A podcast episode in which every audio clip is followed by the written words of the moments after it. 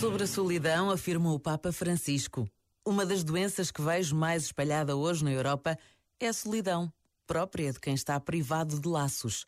Isto vê-se particularmente nos idosos, muitas vezes abandonados ao seu destino, como também nos jovens privados de pontos de referência e de oportunidade para o futuro.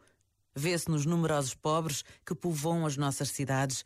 Vê-se nos olhos perdidos dos migrantes que vêm cá à procura de um futuro melhor.